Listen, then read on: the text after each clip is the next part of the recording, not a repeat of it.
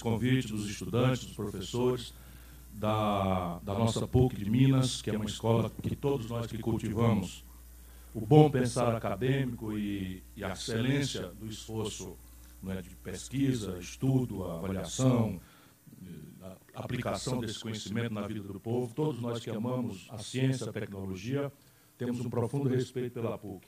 E, portanto, quero cumprimentar a todas e a todos, na pessoa do meu querido professor Dr. Guilherme Collin, diretor da Faculdade de Direito, por si, por Dom Joaquim Mó, quem eu abracei, nosso reitor. Quero cumprimentar a professora Wilba Lúcia, agradecido pelas palavras que expressam a gentileza e a hospitalidade da boa gente mineira, coordenadora do curso de Direito. Quero cumprimentar a professora Alice Bircal, professora da PUC de Minas, uma amiga querida.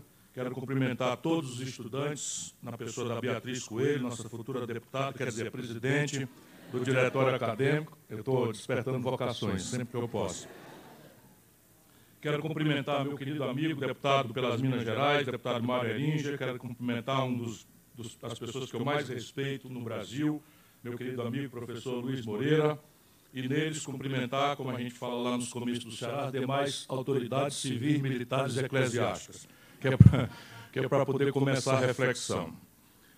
Veja, eu estou encarregado pela organização de conversar consigo ao redor de 45 minutos, o tempo de uma aula, ao cabo dos quais eu tentarei responder questionamentos, perguntas, ouvirei críticas, antagonismos, enfim, eu até lamento que seja por escrito, mas pode mandar a crítica por escrito, que eu gosto de ouvir, porque eu aprendo muito nesses encontros tam também. Vamos fazer de conta, por agora, que nós, ao invés de sermos profissionais do direito, a maioria, e eu sou a ABCA 3339, com a inscrição ativa e a anuidade paga em dia, né? essa é a minha profissão, sou professor da universidade, e nas horas vagas eu faço barulho na política. Não é? Então, vamos fazer de conta por um momento que nós somos um médico. E diante de nós chega um paciente. Esse paciente está se queixando de dor para cá, dor para ali, dor para acolá, dor para cá e dor para ali, e mais outra dor acolá. São muitas dores, muitos sintomas. Qual é a solução? É tomar um melhoral, mandar tomar um melhoral e ir embora, ou a gente fazer um exame aprofundar o diagnóstico, a inteligência desses sintomas, se debruçar na literatura, na experiência de outros colegas e compreendendo a doença, porque o sintoma não é a doença, os sintomas são sinais da doença, levar o doente ao devido tratamento, que pode ser só um comprimido, uma gotinha, mas pode ser, e eu creio que no caso brasileiro é, uma intervenção cirúrgica de alto risco e muito complexa. Se vocês concordarem, vamos olhar o sintoma com que o paciente chega para nós hoje. Senão, a gente não vai compreender o sentido moral superior do nosso encontro. O paciente Brasil hoje amanheceu assim, ó. Quase 14 milhões dos nossos desempregados. Desempregado significa sem salário. Sem salário significa sem dinheiro para resolver suas necessidades básicas. 41 milhões e 300 mil brasileiros se viram na informalidade nesta manhã. Amanheceram a maior quantidade de brasileiros empurrados para viver de bico, sem qualquer proteção, correndo do rapa nas cidades, desorganizando o comércio formal. Esse é o número de brasileiros empurrados para a informalidade. O Brasil tem hoje 63 milhões e 500 mil pessoas com nome sujo no SPC. Vale interpretar isso, não precisa dizer, sou eu também, porque com vergonha. Eu sei que a maioria, boa parte daqui está. Por quê? Porque desses 63 milhões, deixa eu dizer para vocês, para vocês não se sentirem mal, isso é um erro estratégico. 5 milhões de estudantes estão com nome sujo por conta de 11 bilhões de inadimplência do FIES. Então, é um fenômeno de massa, não é um problema individual, não é porque você deu um passo além da perna, não é porque não houve uma educação financeira, que isso pode explicar uma minoria, mas a maioria é vítima e não percebe, tende a se culpar pessoalmente, individualmente, de uma engenharia econômica absolutamente perversa e hostil. Mas vamos seguir ouvindo o paciente. Pode ser que o médico mais sensível já se doa muito com esses sintomas e já baste para quase para chamar a urgência, levar para a urgência. Mas tem mais. Quando a gente se preocupa por um outro tipo de sintomatologia, vamos dizer, aqueles que se preocupam com a sanidade do tecido produtivo do país, nós vamos falar sobre emprego no limite, desenvolvimento. Não é? Se os sintomas desse tipo de especialização médica for mais o tecido produtivo, aí que a notícia é terrível. O Brasil, nos últimos três anos, fechou 13 mil indústrias. Nos últimos três anos, o Brasil fechou 220 mil pontos de comércio. Sobre emprego, no, no, emprego não é uma coisa que a gente fala em abstrato. Emprego é assim: cada um desses pontos de comércio, numa conta de 220 mil nos últimos três anos, empregava duas a 15 pessoas. Se eu fecho 220 mil, desgraçadamente, estou falando aí 1 milhão, 1 milhão e 500 mil desempregados numa média, postos para fora recentemente no Brasil, nos últimos três anos.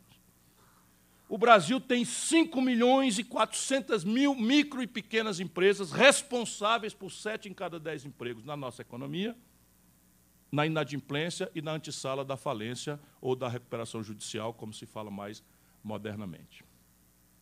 O Brasil está com esse conjunto de sintomas.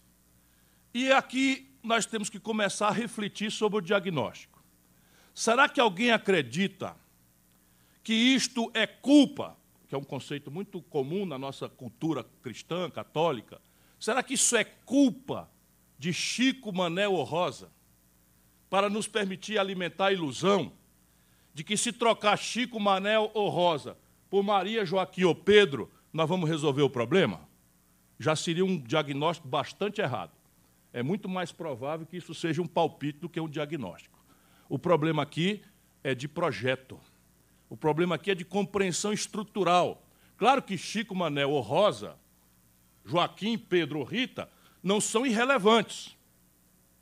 Porque precisa ver o que é que vem na cabeça desses fulano, beltrano ou cicrano. Mas é vã a ilusão, pela extensão do problema, acreditar que esse problema é um problema só de erro de manejo, que trocando A por B nós vamos resolver. E isso vai ficando um pouquinho mais complexo pelas nossas paixões, pelos nossos ódios, pelos nossos amores, pelos nossos terríveis preconceitos, quando a gente lembra que esse problema não foi criado pelo Bolsonaro. Porque esse problema é mais antigo, é mais o Bolsonaro, dá para dizer logo de partida, está agravando cada um desses problemas. Mas não foi ele que criou. E isso nos apanha aí com aquela possibilidade de um diagnóstico apressado e, portanto, de uma terapêutica errada. E essa é a minha tarefa hoje. A gente não veio senão provocar vocês para a gente pensar, para a gente refletir, banindo os ódios e amores. E ódios e amores são naturais da pessoa humana. Eu, por exemplo, sou o pior conselheiro para dizer que você não deve fazer as coisas com paixão. Porém, quando estiver exercitando o diagnóstico, é preciso lembrar dos manuais, né, dos compêndios, das lições preciosas dos professores, da experiência internacional comparada, para a gente minimizar o erro de diagnóstico.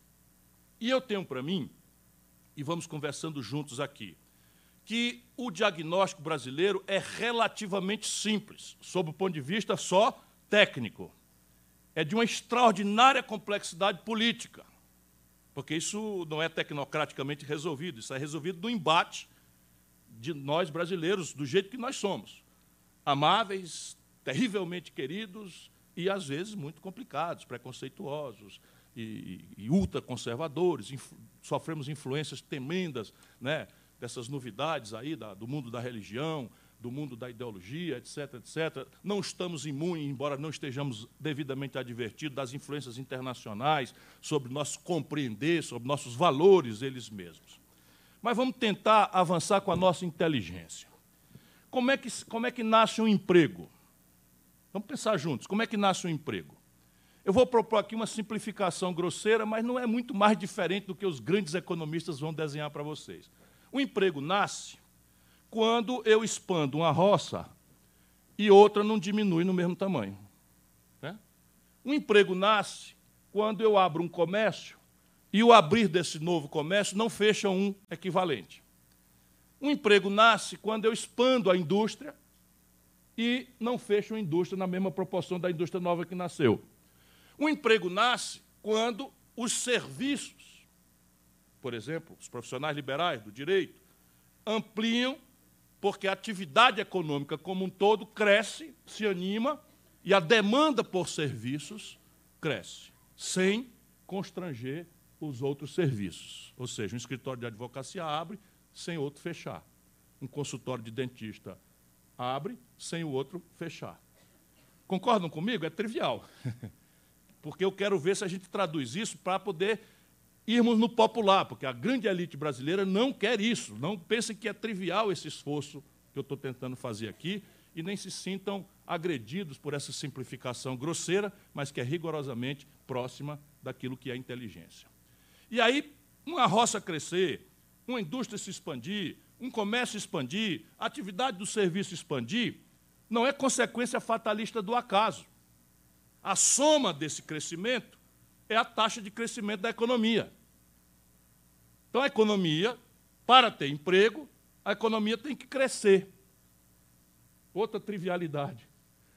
E vocês vão ver como não é trivial a consequência funesta, porque o país não tem compromisso com o crescimento. Essa é a grande questão. Sendo tão trivial quanto é, a política está tomando a deliberação de transformar o crescimento econômico num efeito colateral, se possível, da política dominante, como eu tentarei demonstrar.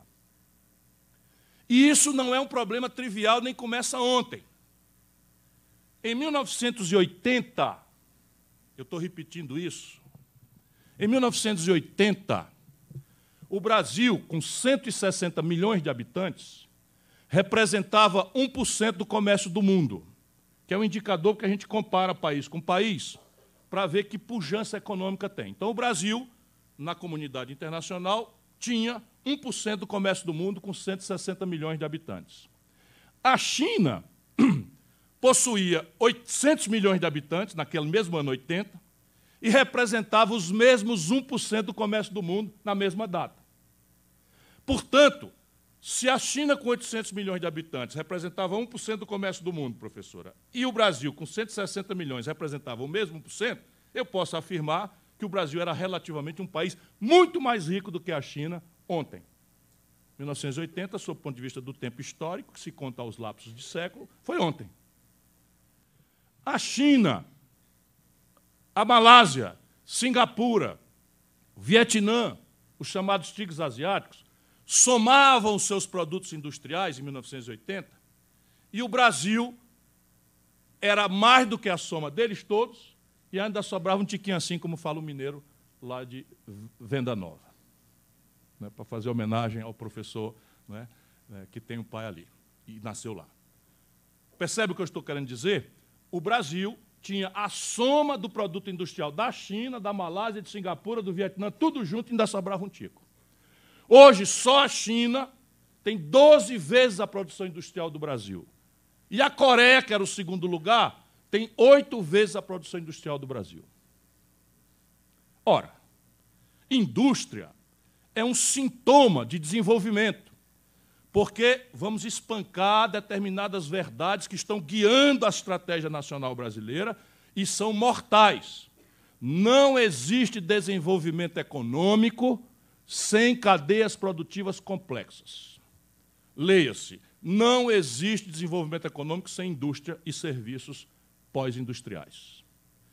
É absolutamente ilusória a crença que tange o Brasil há muitos anos de que nós vamos pagar nossa pretensão de viver modernamente, com celular, com tablet, com meio de diagnóstico médico moderno, com carros com mecatrônica avançada, com informática embarcada, com, com, com, com bens de capital sofisticados, com informática, é absolutamente vã e criminosa a ilusão de que nós vamos pagar esse modo moderno de vida que o povo brasileiro tem direito de aspirar com produtos de baixo valor agregado ou de nenhum valor agregado, como são as nossas tradições de commodities.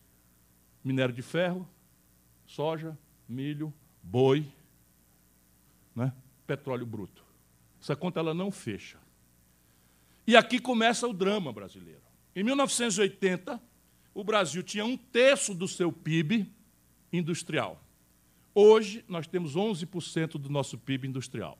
É a mais devastadora destruição de um tecido produtivo industrial e uma devolução à passividade de uma divisão internacional do trabalho insuportável para nós brasileiros, que é ditada do estrangeiro para cá por nós e aceita burramente ou lucidamente, ambos são o mesmo crime, vai mudar aqui só a culpa, no sentido estrito, não é? se há dolo ou simplesmente a culpa. Todo mundo já pegou essa lição, né? não preciso repetir aqui, a não ser para aquele que, não sendo bacharel em direito, não sabe que culpa né, é uma coisa lato senso e ela se especializa em dolo, que é a deliberada intenção de transgredir a norma ou a assunção consciente do risco dela, de, ou a culpa que é praticado o evento delituoso por mera imperícia, imprudência ou negligência. É assim, professor? Não errei muito, não, né? Estou me lembrando dos meus, dos meus dias lá da Faculdade de Direito no Ceará. Pois bem, por culpa ou por dolo, o Brasil, dos anos 80 para cá, não tem sabido compreender e nós, o povo brasileiro, não temos tido o direito de um amplo, franco, aberto, sincero, plural debate sobre esse desafio, que não é um desafio só nosso, é um desafio do mundo. E esse debate agora é inadiável, porque pelos sintomas nós chegamos ao fundo do poço. Significa o seguinte: pela primeira vez, agora importa em risco de morte a septicemia que parece ter tomado conta do organismo nacional brasileiro. Tem saída? Tem. Essa é a boa notícia. Mas essa saída, se é tecnicamente razoável, dá para resumir numa palestra de 15 minutos, pedindo desculpa por alguma superficialidade e muitas omissões, ela politicamente é um desafio extraordinariamente complexo para os tempos concretos de hoje, porque eu não sou um neutro analista da cena brasileira. Eu sou um operador da política há 40 anos. Não tem nem direito de me apresentar, eu sou o novo, ó, porque agora vocês estão sabendo a piadinha que eu acabei de fazer, né? Falar para mineiro é uma coisa deliciosa. Só... Olha aí, Brasil, que não entendeu. Novo é porque o governador aqui é do novo e, e a coisa mais velha que pode existir. Penso eu, ninguém da mesa tem responsabilidade com as minhas falas aqui presentes. Não é porque você cobrar imposto de herança de 4%, o Ceará cobra 8% e cortar 80 mil matrículas de ensino em tempo integral, me parece muito novo mesmo. Né? É, é anunciar que os secretários não vão receber salário para explorar uma, uma, uma moral justa, compreensível de um povo cansado de sofrer vendo os seus políticos terem privilégios e depois fazer os secretários ganharem não só isso, mas mais ainda com jetons imoralmente distribuídos por fictícias ocupações, isto é novo que só a, que só aquela aeromoça que ajudou o Santos Dumont no 14 bis. Né? Não foi machista a piada, porque na época era só era moça mesmo, não tinha comissários que hoje tem. Né? O meu pessoal todo fiscalizando, porque eu, eu sou tão respeitador das mulheres que eu as trato como iguais. Então, metade dos meus secretários como prefeito e metade dos meus secretários quase como governador eram mulheres. Lá no Ceará, muitos anos atrás. Né? E acho que isso é que é respeitável. Voltando aqui. O que, que aconteceu com o Brasil no ano 80 para a gente chegar na posição em que nós estamos? aconteceu uma coisa que é assim. Até o ano 80, entre a Segunda Guerra Mundial e até o ano 80, o Brasil cresceu algo ao redor de 6,5% em média, chegando em momentos a crescer 15% a economia. E aí, por que, que crescimento econômico é essencial? Por aquela cadeia de lógicas objetivas que eu falei para vocês. Crescer significa expandir o comércio, expandir a indústria, expandir a roça, expandir os serviços, com, com saldo líquido positivo e não matando os outros. Pois bem, se cresce, tem emprego. Se não cresce, não tem emprego. Então, se vamos falar com emprego aqui, é, é preciso ter foco que o país precisa crescer. Então, essa é a tragédia ancestral do Brasil. Entre 1945 e 1980, nós crescemos acima de 6,5% na média, e tivemos anos, alguns anos, não foram poucos, nós chegamos a crescer acima de 10% até 15% no ano. Esse fenômeno chinês vai subtrair do Brasil o recorde mundial na história do capitalismo, que era nosso. A história do Brasil é contada como milagre econômico, usam-se essas expressões. Eu não estou fazendo juízo de valor sobre a qualidade disto, que tem juízos muito graves a serem feitos. Boa parte desse crescimento se deu em período autoritário, não é? muitos brasileiros morreram, foram torturados, portanto, não é um juízo complexo sobre o projeto, é apenas nesse aspecto a questão do crescimento econômico, até porque eu não tenho a menor saudade né, deste tempo. Embora quem tenha fundado este tempo, assim, de forma exuberante, tenha sido um grande mineiro, que hoje é unânime na compreensão brasileira, Juscelino Kubitschek. o Brasil, de fato, avançou 50 anos em cinco com esse grande mineiro, Juscelino Kubitschek, e aqui nasceu a indústria, a indústria automobilística, e aqui nasceu a Petrobras, criada lá atrás em 54 pelo Getúlio Vargas e implantada de fato. Enfim, o Juscelino é, é bem um exemplo dessa, desse momento melhor do Brasil. Também nasceu com ele o cinema novo, nasceu com ele a bossa nova, nasceu com ele fute, o, o, a, o, respeito internacional, hoje meio perdido depois do 7 a 1 que aconteceram aqui em Belo Horizonte, da nossa seleção brasileira, mas nós fomos campeão do mundo em 58 e 62, assim, duas Copas seguidas. Enfim, tudo de bom fazia o brasileiro acreditar que nós estávamos indo para o nirvana, para o céu, e o Brasil hoje está nessa situação de decadência. Do ano 80 para hoje, e este é o número, nós estamos falando de média. Do ano 80 para hoje, o Brasil cresce ao redor de 2% ao ano apenas. Com um problema gravíssimo, sob o ponto de vista de vocês, jovens especialmente, mas do país como um todo. O Brasil, ao crescer 2,2% em média ao ano, cresce a sua população no mesmo período quase a mesma coisa. Cresce 1,7% ao ano a população. Portanto, se fossem perfeitas, ando eu repetindo, as instituições de que distribuem renda no nosso país, e elas são o oposto, elas são as mais perversas, como eu comentarei na sequência, o Brasil tem cinco pessoas hoje que somam, que acumulam, que concentram a renda e as posses dos 100 milhões de brasileiros mais pobres. Isso não existe no mundo. Isso não é capitalista, isso é feudal, é pré-capitalista. Isso não tem nada de neoliberal. Isto é selvageria cinco pessoas concentram a renda que possuem os 100 milhões de brasileiros mais pobres. Porém, vamos ao prático. Se eu cresço 2% e cresço 1,7% ao ano, dividindo a riqueza que cresceu por cabeça, eu estou enxugando gelo. Estou parado, concordam comigo? Porque cresceu o numerador 2, cresceu o denominador 2, 2 sobre 2, 1. Né? Não é assim na matemática moderna? É?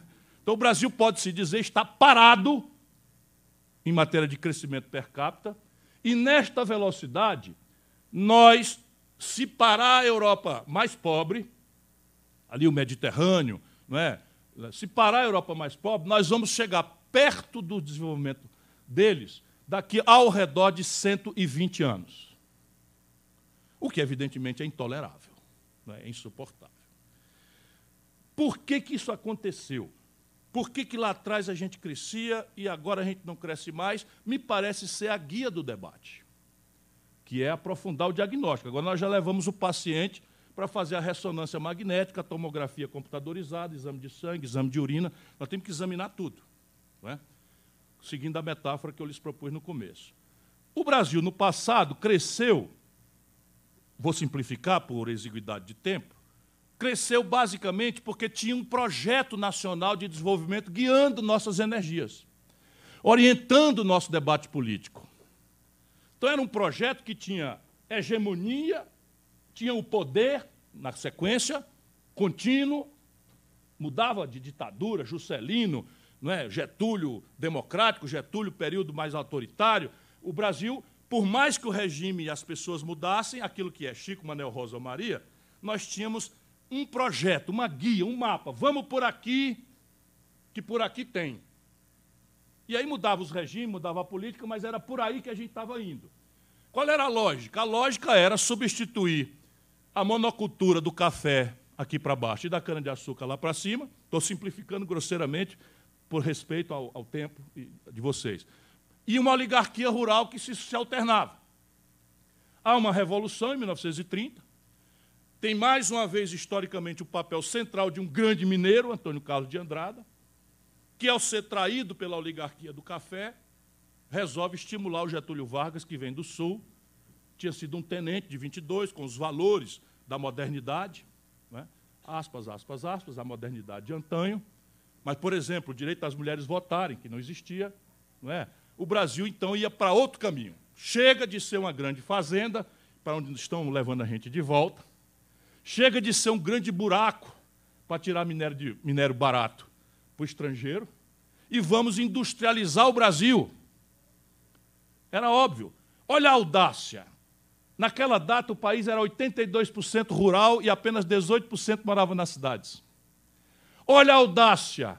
O Brasil não tinha rudimento tecnológico praticamente de nada. Só para vocês verem, o rudimento de metal mecânica, que é fazer uma foice, um facão, um martelo. Foice, martelo. Um... é uma homenagem, cadê o meu amiguinho? Já foi? Já está indo no banheiro. É porque ele veio com a foice e o martelo aqui. Mas assim, uma pá, uma picareta. É? Pronto. Fiquei mais contemporâneo do Brasil falando em picareta. Né? o Brasil tinha que importar ou tinha que fazer artesanalmente. Só para vocês terem uma ideia do que era a audácia dos brasileiros do tempo, para a gente espancar a mediocridade dominante no Brasil hoje. Uma gota de petróleo não tínhamos. Não tínhamos uma gota de petróleo. Todos os relatórios internacionais, pelos Estados Unidos ou pela Rússia, União Soviética, diziam que não existia petróleo no Brasil. E essa gente que nos antecedeu, volto a dizer, os regimes políticos, as personalidades mais distintas, resolveu apostar nesse Brasil moderno, industrial. Qual era o caminho da indústria? Substituir importação. Tudo que o Brasil compra do estrangeiro, com grande volume, revela que tem um mercado. Se tem um mercado, por que comprar de fora? Vamos produzir aqui dentro. Então fizeram um mapa e nós íamos agora tentar fazer nascer uma indústria brasileira. Duas premissas para entender o drama contemporâneo do Brasil, porque nós paramos de crescer. Primeiro, nós não tínhamos, como hoje, dinheiro. Então, o, o, o, objetivo audacioso de industrializar o Brasil, de fazer a infraestrutura conexa a essa indústria, custava uma grana que o Brasil não tinha, como hoje. E os caminhos de construir essa grana são politicamente interditados pelo elitismo de antanho, agravado como são hoje. Como eu tentarei demonstrar para vocês, porque no fim a receita para o dentista é ligeira. O grande problema aqui é a gente entender o diagnóstico, entender a doença. Por isso que eu estou ocupando vocês, parecendo que eu estou fazendo história. Não estou fazendo história. Eu estou fazendo a mais pura história para diagnosticar o doente e fazer a receita ligeirinho. Porque se o diagnóstico é correto, pula o que é, quais são os princípios ativos da, da farmácia que nós vamos usar e que tipo de cirurgia nós recomendamos ao doente. Duas premissas. Como não tinha dinheiro, resolvemos tomar o, o atalho de pedir dinheiro emprestado aos outros, ao estrangeiro. Lá como hoje, a ideia vã de que nós vamos sustentar nosso desenvolvimento com base no capital dos outros. Na época funcionou, para a gente fazer uma homenagem. Funcionou por quê? Porque o capital financeiro, naquela quadra de 30 anos, entre 45 e 80, era um capital muito barato. Você tomava dinheiro emprestado, um bilhão de dólares para fazer uma Petrobras, tinha três anos de prazo para começar a pagar, 12 anos de prazo para picar em prestações o pagamento disso, e o juro era de 3% ao ano. Coisa que um comerciante de Belo Horizonte paga em dois meses de juro aqui. Então a gente pagava 3% de juro ao ano. Então, do tempo pensaram, qual é o erro? Eu tomo uma montanha de dólar emprestado, boto o pé no acelerador do desenvolvimento industrial brasileiro e da, da sua nossa infraestrutura, e o dinheiro é tão longo prazo e barato que quando essa infraestrutura começar a produzir, eu ainda tenho 10, 12 anos pela frente. Então, o faturamento de um ano da Petrobras paga o empréstimo, eu ainda tenho 10 anos para frente para pagar danaram a, a tomar dinheiro em dólar emprestado e abrir Braz. Estou simplificando aqui. Petróleo Braz, eletricidade Braz, telefone Braz, estrada Braz, universidades Braz, etc., etc. Nasce o Brasil moderno. Com mil imprudências, com mil equívocos. Depois o autoritarismo tomou conta da gestão desse projeto e isso tange o Brasil. Mas tinha uma outra premissa para entender o que é hoje. Qual era a nossa estratégia para fazer uma indústria nascer no Brasil? Imitar a indústria que já existia. Por quê? Porque a tecnologia não era na data, como é hoje, essa coisa tão veloz, sofisticada e frenética. Era perfeitamente possível você pegar um Volkswagen alemão, pegar uma linha de montagem usada dos alemães, como o Juscelino fez, e trazer para o Brasil para produzir o mesmo Fusca, mesmo Fusca que a Alemanha estava produzindo com a linha de montagem nova, com uma diferença que já nascia ali, mas não deu para ver na data produtividade. A linha de montagem antiga produzia um Fusca por dia, gastando a mesma energia, o mesmo pessoal, a mesma, os mesmos insumos, etc. A nova linha de montagem da Alemanha produzia o mesmo Fusca e nos dava a ilusão de que nós estávamos contemporâneos com o mundo. Só que produzia cinco Fuscas por dia. Compreende? Gastando a mesma coisa, eu produzo cinco, do que gastando a mesma coisa, eu produzo um. Que é uma coisa que se dramatizou contemporaneamente. Hoje, por exemplo, isso não é mais possível, como no passado era. Essas duas pernas, o, o dinheiro barato e a tecnologia lenta, morreram. E o Brasil perdeu a perna A e perdeu a perna B e não tinha muleta, foi para o chão. Isso explica o debacle. E nós tínhamos uma tragédia. Aí começa a interação da política. Nós não tínhamos democracia na data. E aí nós criamos uma deformação para o tempo de hoje. Qual é? A radical simplificação pelos políticos, praticamente na média de todos os partidos, de direita, esquerda e centro, de não pararmos para especular mais complexo e pluralmente sobre debater as coisas. Nós resolvemos simplificar grosseiramente o olhar sobre aquela coisa. Não é uma coisa cretina, cruel, porque os políticos são picaretas, não. É porque o tempo era tão desagradável que esse debate não podia ser feito. Por quê? Porque nós não tínhamos democracia. Então havia uma emergência que era restaurar a democracia, que é uma antecedência de qualquer compreensão de desenvolvimento. Porque sem democracia você não pode debater nada. Você junta estudante numa sala para conversar com, com um político, gás lacrimogêneo para vocês e cadeia, e cadeia para mim. Essa conversa aqui, houve tempo no Brasil que era gás lacrimogêneo para vocês, corre daqui, esbandalha geral, e cadeia para a mesa e para mim. Um de nós podia sumir e nunca mais ser encontrado, porque estamos aqui falando do Brasil, o país que nós amamos. Então, nós simplificamos dramaticamente o nosso olhar sobre a crise brasileira, que era ditadura abaixa a ditadura. Solução: eleição direta, constituinte, anistia e estamos conversados. Por quê? Porque se a gente fosse discutir economia política, papel do capital estrangeiro, estatismo ou não estatismo, não tinha segunda reunião.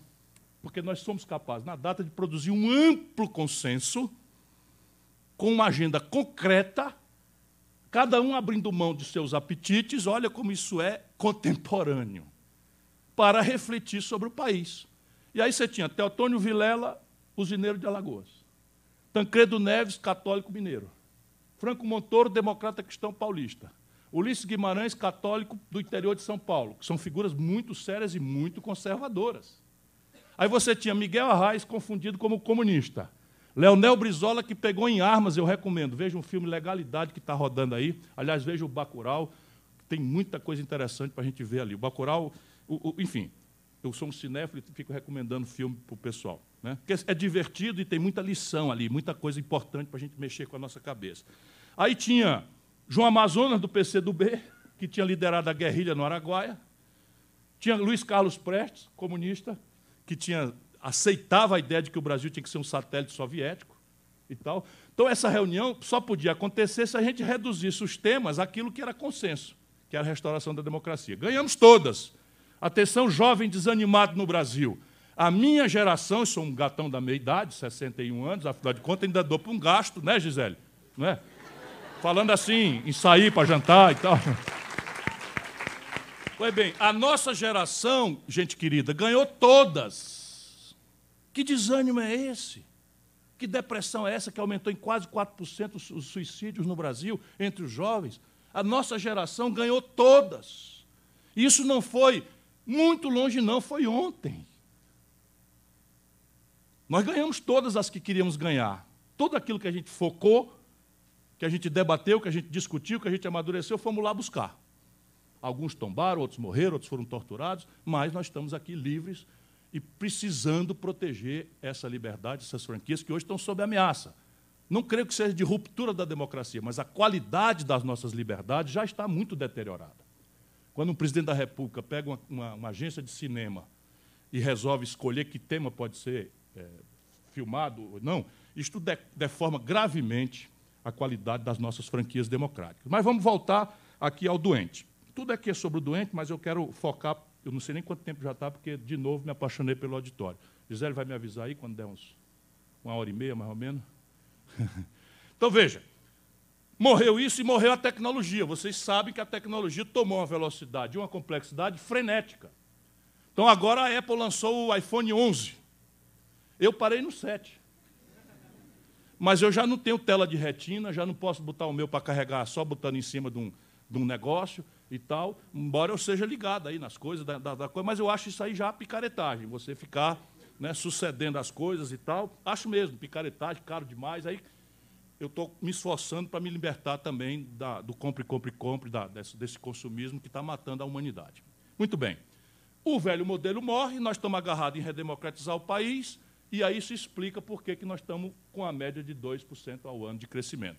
O que nos confunde, 2% médio de crescimento ao ano, nos tira a ilusão de que, com o Fernando Henrique, no primeiro momento, Itamar Franco e Fernando Henrique, pelo fim do imposto inflacionário do Plano Real, o Brasil cresce 4.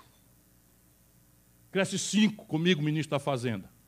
Aí o Fernando Henrique fica popularíssimo, e como o problema era grave, nós tínhamos que levar o doente para fazer os exames e a cirurgia, e o Fernando Henrique levou o doente para o baile funk. Resultado, quebrou o Brasil. Quando quebra o Brasil, dá passagem ao Lula, que assume, só para vocês terem uma ideia do concreto, um país ele não fecha, ele não, ele, quando ele quebra, o sintoma de quebrar são esses crônicos, o país não cresce mais, não gera mais emprego, não, não, não, não, aposta em infraestrutura, desfinancia seus serviços essenciais, mas tem um sintoma agudo de fácil percepção por todos nós, e que hoje está nos desafiando a perceber o que está na nossa iminência, que é a taxa de câmbio. Ninguém precisa ser economista, estou repetindo em todo canto. Quem já me ouviu até fica rindo, porque ninguém compra dólar, mas o dólar é um preço que contamina todos os preços da vida do povo. Quer ver? Você não compra dólar, mas você come pão. E pão é trigo. O Brasil não produz trigo com suficiência. E agora, o Bolsonaro autorizou, sem ninguém entender por quê, uma importação de trigo subsidiado dos Estados Unidos de 750 mil toneladas. Então, o Brasil vai acabar de liquidar a triticultura brasileira com o apoio do agronegócio brasileiro, que votou em massa no Bolsonaro. Só para vocês verem a confusão das pessoas trabalhando contra seus próprios interesses. Por causa de confusão mental e prostração ideológica. Bolsonaro autorizou a importação de 750 mil toneladas de trigo em dólar. E aí o dólar, quando o Bolsonaro foi eleito, estava 3,75, agora está em 4,10. Significa de 3,75 para 4,10 tem aí um aumento de preço do trigo em dólar. Não demora, mais cedo ou mais tarde, esse preço vai para o pão. A gente não compra dólar, mas anda de ônibus. Essa gente paralisou a produção brasileira nas refinarias, um terço delas estão paradas, e o Brasil está praticando a genial política de exportar petróleo bruto barato e comprar em dólar gasolina, óleo diesel, gás de cozinha e querosene de aviação do estrangeiro, 80% dos americanos. Vamos importar esse ano 300 milhões de barris desses derivados de petróleo, podendo produzir aqui em real, gerando emprego aqui em real. Ó, de novo a política dizendo onde é que vem o emprego onde é que não vem. Resultado prático. Ontem, a Arábia Saudita sofreu um ataque terrorista. Há uma confusão de atribuição de culpa. Os americanos já estão preparando aí uma propaganda para justificar uma guerra.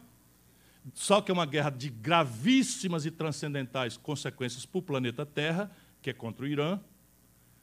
E resultado prático, ontem o barril de petróleo subiu 20% em números redondos. Não demora, eles vão fazer os 20% do dólar subir e a bomba de gasolina e o motorista de, de, motorista de caminhão, que votou em massa no Bolsonaro, vai reclamar do preço de óleo diesel e pedir, porque não deram a ele o direito de entender que é a política de preço da Petrobras que começa lá atrás ainda com a Dilma e a, a se agrava com Michel Temer e se aprofunda com Bolsonaro, equivocada como é para atender picaretagem internacional. Não duvidem disso. Quando você viu um tatu em cima do toco, olha, alguém botou. Por quê? Porque tatu não sobe em toco. Ele não sabe subir. E isso é uma lição de, de economia política importante, muito preciosa. Então, se tem essa aberração, não é porque tem gente burra, é porque tem gente ganhando com essa tragédia contra o país. Chegamos, então, acredita, ao diagnóstico. Alguém acredita que um problema dessa complexidade tem solução trocando Chico por Manel? Que é um problema de gestão, de eficiência? Não é. Chico, Manel ou Maria são fundamentais, mas o que é fundamental é pôr em debate um projeto nacional de desenvolvimento. Nós temos que, como os antigos, pensar estrategicamente o Brasil, abrir um grande e generoso debate, ouvir todas as ideias, mobilizar a inteligência acadêmica, e vem a universidade, que está banida, perseguida. A ciência e a tecnologia no Brasil estão banidos e perseguidos de qualquer centralidade na formação do pensamento estratégico do país. Então, você, você quer, me explica a pujança americana. Numa palavra, eu explico para vocês: universidade. Aí vamos explicar outras coisas. é uma explicação numa palavra para a pujança chinesa: universidade. Explica por que, que a Coreia do Sul virou o que virou. Uma palavra: universidade. Ciência, tecnologia, inovação é o outro nome de soberania. Ciência, tecnologia inovação é o outro nome de desenvolvimento, portanto, de emprego. E nós estamos destruindo o sistema brasileiro de ciência e tecnologia. Agora, em setembro, 80 mil pesquisadores brasileiros ficarão desfinanciados nas suas bolsas do CNPq. Sabe quanto custa isso? 300 milhões de reais. Sabe quanto o Bolsonaro já gastou em publicidade esse ano? 1 bilhão e 600 milhões de reais. É a que o senhor você quer servir. 1 bilhão e 600 milhões de reais, 63% de aumento na verba de publicidade e desfinancia a ciência e tecnologia que custa para esse ano 300 milhões de reais. É devastador o que está acontecendo no nosso país e o que mais me constrange é que nós estamos meio que engolindo isso aparvalhados. Por quê? Porque a nossa, nossa alternativa, alternância de poder, desmoralizou-se. Você vai falar qualquer coisa, o cara diz, cala a boca, corrupto. Você vai falar qualquer coisa, por que, que não fizeram em 14 anos? E isso, então, nos traz ao tempo presente. Tem solução? Tem. Vamos fazer a terapêutica. O Brasil precisa ir para uma cirurgia. A cirurgia, basicamente, tem que buscar um novo projeto nacional de desenvolvimento. Esse novo projeto nacional de desenvolvimento deve ter três objetivos de longo prazo, que é construir a nossa própria poupança para matar a ilusão ciclicamente mortal para nós de que nós vamos salvar o desenvolvimento brasileiro com base no dinheiro dos outros. Então, se você pegar o discurso do Guedes, do Levi, do Palocci, do Meirelles, é tudo igual, muda os regimes, muda as políticas e o discurso é tudo igual. O Brasil teria, em tese, que praticar um manual do bom moço internacional, que, fim do cumprimento desse manual do bom moço internacional, nós vamos ser salvos da nossa tragédia de estagnação e desenvolvimento pelo capital estrangeiro. Vocês não ouviram essa conversa um milhão de vezes? O Brasil tem que criar um ambiente favorável, um ambiente de negócio para vir o capital estrangeiro. Sabe quando houve essa experiência na humanidade? Nunca. Atenção, Paulo Guedes, Palocci, Levi, Meirelles. Eu estou dizendo aqui para os jovens, mineiros, que nunca houve na história da humanidade nenhum país que tenha sustentado seu desenvolvimento com base no capital dos outros. Portanto, vocês são mentirosos ou equivocados. Eu tenho que achar umas palavrinhas mais, porque no meio dele tem uns amigos aí. Né? E ao contrário da, da, da mistificação neoliberal, o nível de formação de poupança de uma nação não é consequência casual das forças do mercado ou do fatalismo, das forças da gravidade. O nível de poupança varia de país para país conforme o desenho institucional, atenção, meus companheiros profissionais do direito.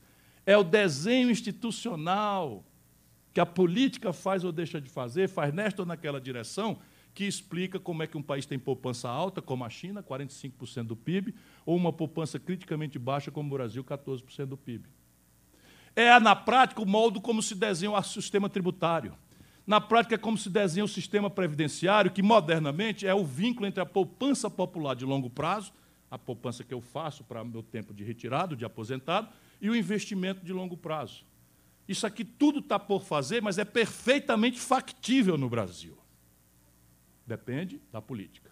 Segundo objetivo de fundo, matar a ideia vã de que existe no manual econômico, na experiência internacional, seja onde for, a ideia da propaganda vencedora de que, à luz da ineficiência do Estado, da corrupção, dos péssimos exemplos, infelizmente não, não faltam, né? é absolutamente ilusória a crença neoliberal de que o mercado resolve isso. Quer dizer o quê? Vamos negar o mercado? Opa, não é isso que eu estou falando. Ninguém melhor do que o livre, o livre mercado, do que a concorrência, o capitalismo, sabe como garantir retorno ótimo, alocação de recursos escassos. Eles ganham a psicologia da gente porque nós estamos levados a pensar que ser feliz é acessar um padrão de consumo maravilhoso com a renda apertada que temos. Então eles dizem assim, ó, o mercado é que vai garantir pela competição que você vai ter acesso ao melhor bem ou serviço pelo menor preço.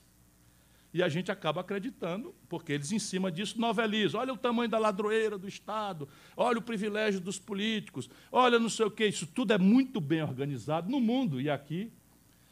E, e a gente tem que tirar os exemplos. Mas hoje os exemplos são novelizados, como quem vê uma vaquinha, estou em Minas Gerais, que era muito boa, a vaquinha é muito boa, produz 10 quilos de leite em duas ordenhas, faz um queijinho, dá uma cria por ano, e de repente pesteou de carrapato.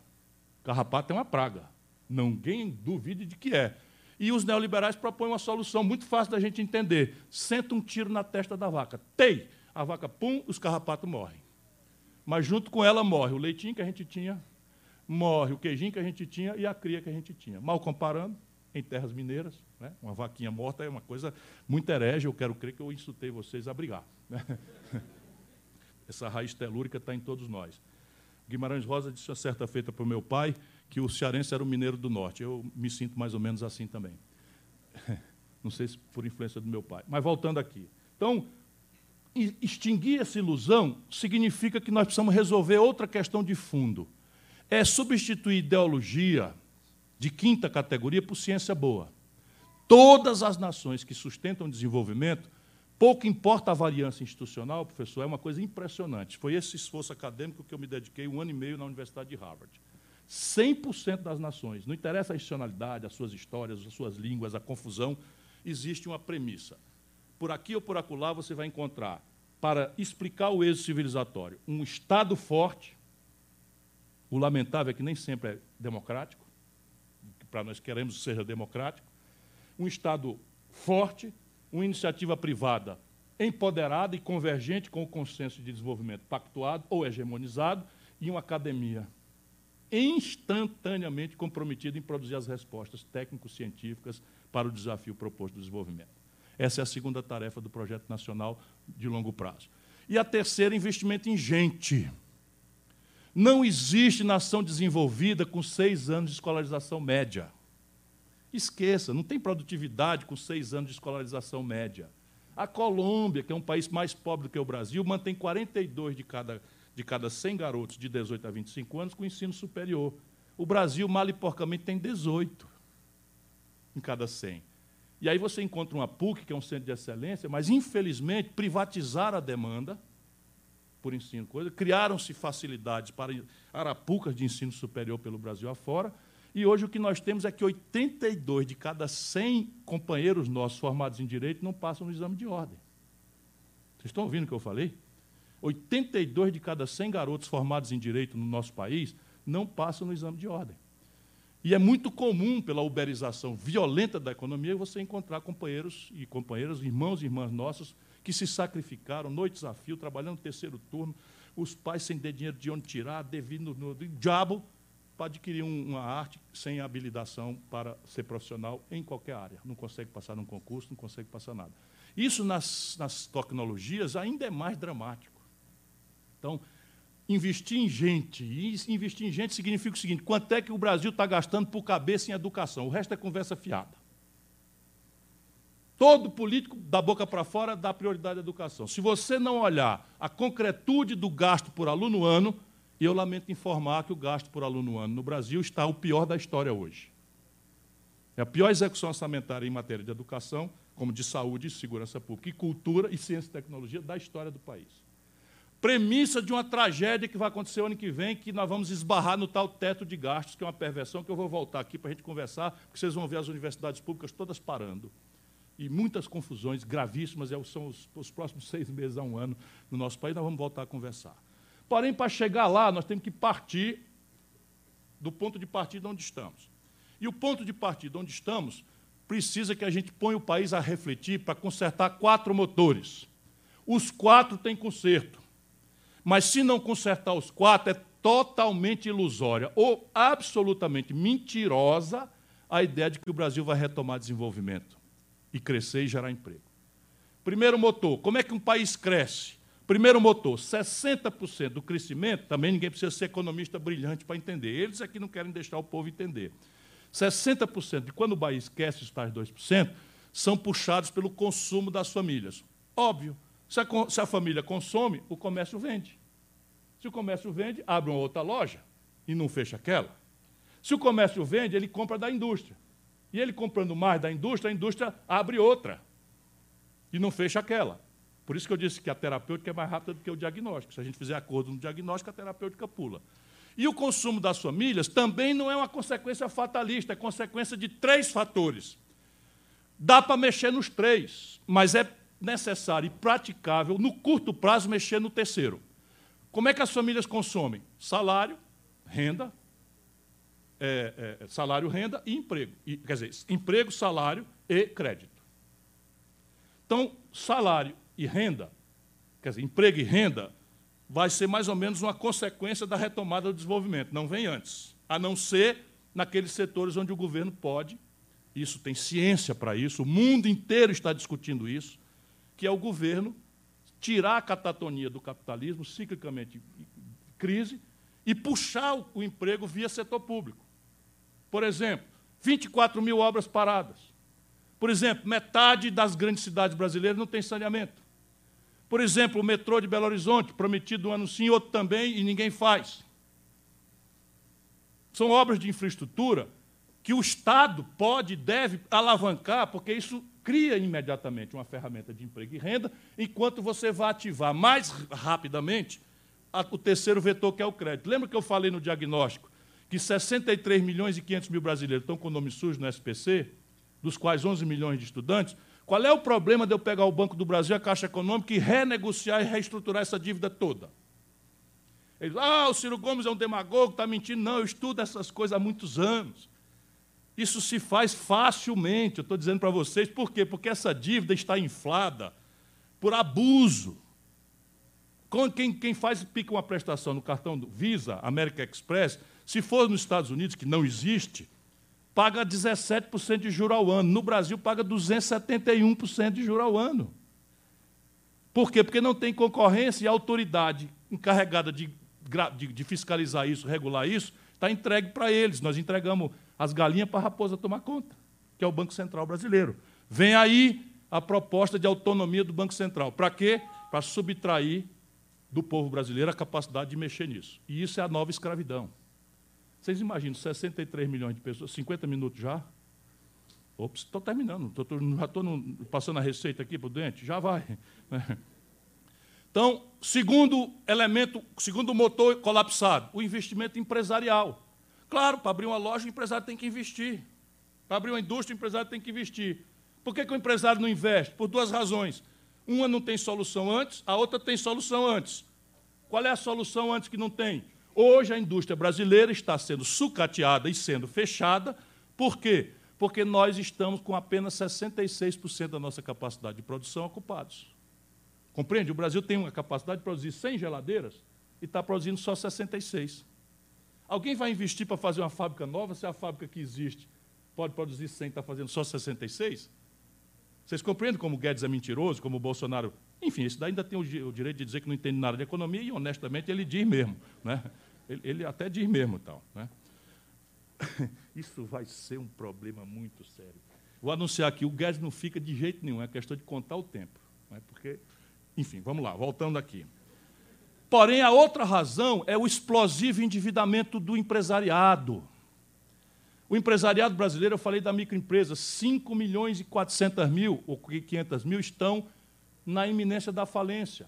Se você não tiver um programa de reestruturação do, do passivo empresarial, mediante um programa pensado de retomada do investimento, de retomada do emprego, focando nas, nas questões que o Brasil tem potencial comparativo de retorno mais rápido disso, isso tudo é perfeitamente praticável, não tem saída. O terceiro motor, política industrial e de comércio exterior, que é a abominação neoliberal, revoga. E aí eles querem que a gente aceite que a disputa comercial com o mundo deve ser arbitrada na mistificação da, da, da livre competição. Ora, o empreendedor internacional se financia a juro negativo. Meus companheiros, vocês não são obrigados a saber o originalíssimo momento que a humanidade está vivendo. Existem hoje 15 trilhões com T de tapioca de dólares aplicada a juro negativo no mundo rico. Significa o seguinte: eu tenho um milhão, eu empresto para o governo americano, não o americano, o governo europeu, o governo chinês, o governo coisa, e o governo fica me devendo só 950 mil. Juro negativo. E o Brasil está cobrando 1,5% de juros para descontar um duplicado ao mês. Qual é a explicação disso? Qual é a explicação disso? E aí vocês vão saber por que isso é popular. Nosso compromisso não é com o emprego? Pergunta: quem é que vai investir, correr risco, ter trabalho, se eu botando o dinheiro do investimento no papel do governo, eu ganho mais do que o lucro do negócio que eu boto? Ou pior, como nós somos um país de baixa poupança, como eu tentei descrever, quem é que pode tomar dinheiro emprestado para botar no negócio, dar emprego, que gera um lucro menor do que o juro que eu tenho que pagar para o banco? Precisa ser grande, brilhante economista, Nobel da Economia, para entender essa bobagem? Isso está acontecendo no Brasil há mais de 20 anos o juro que o governo paga é maior do que a rentabilidade média dos negócios. E o pior é que isso aconteceu sob comando da esquerda. E, vergonha das vergonhas, o Bolsonaro está pagando o menor juro da história. O segundo foi o Michel Temer. A esquerda no poder pagou os maiores juros da história do Brasil e do mundo. Olha como dói. Quer resolver o problema? Tem como resolver o problema. Política industrial de comércio exterior, o que é?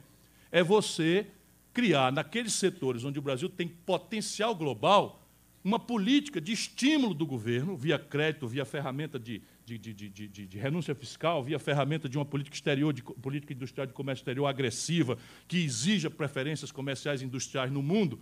Tudo isso foi rasgado e abandonado para que o Brasil possa voltar a ter a, a condição de pagar a nossa conta moderna com, com ganhos modernos. Complexo industrial do petróleo e gás, eles estão destruindo esse potencial. Complexo industrial da defesa, a joia foi embora. Todos os setores de alta tecnologia, o Brasil é deficitário. Todos. Indústria da, da, da química, farmácia, eletrônica, informática, todos os setores do Brasil têm um buraco monstruoso na conta. O único setor de alta tecnologia onde o Brasil tinha sobra, eles entregaram de mão beijada a preço vil, que era a Embraer, para a Boeing. A preço vil, vender e entregar a, a, a Embraer para a Boeing a preço do Copacabana Palace, que é um hotel no Rio de Janeiro, a preço igual à, à compra da Natura, da Avon pela Natura. Só para vocês verem uma comparação fácil de entender, uma empresa que tem 14 mil funcionários, 8 mil engenheiros, e que acabou de desenvolver uma joia tecnológica, o KC390, e que apropriou a tecnologia para um super caça com aplicações civis em eletroeletrônica, microeletrônica, em sensoriamento remoto, controle de fronteira, radar. Entregaram. Depois o complexo industrial do agronegócio. 51% dos custos da produção da agricultura mais competitiva do mundo são comprados do estrangeiro. E, por fim, o complexo industrial da saúde. Esse ano, o governo brasileiro vai passar para o estrangeiro, pagando empregos lá fora, 17 bilhões de dólares. Se você juntar estados e municípios e a iniciativa privada, nós estamos falando em mais 15 bilhões de dólares. Isso dá 100 bilhões, números redondos, 100 bilhões de reais, que você podia pegar aqui no, no Vale do Mucuri, fazer um Instituto Federal de Educação, fazer um Instituto de Engenharia Reversa, pegar as próteses, as camas de hospital, bengala, eh, mesmo fármacos, copiar, porque a patente está vencida, a propriedade intelectual está superada, e nós estamos comprando crescentes e volumosos quantidades do estrangeiro. Portanto, como eu queria demonstrar, a doença é grave, o caso é de cirurgia, mas o doente, neste momento, correndo risco de vida, pode perfeitamente ser salvo. Precisamos todos nós ir lá e ajudar. Muito obrigado a todos.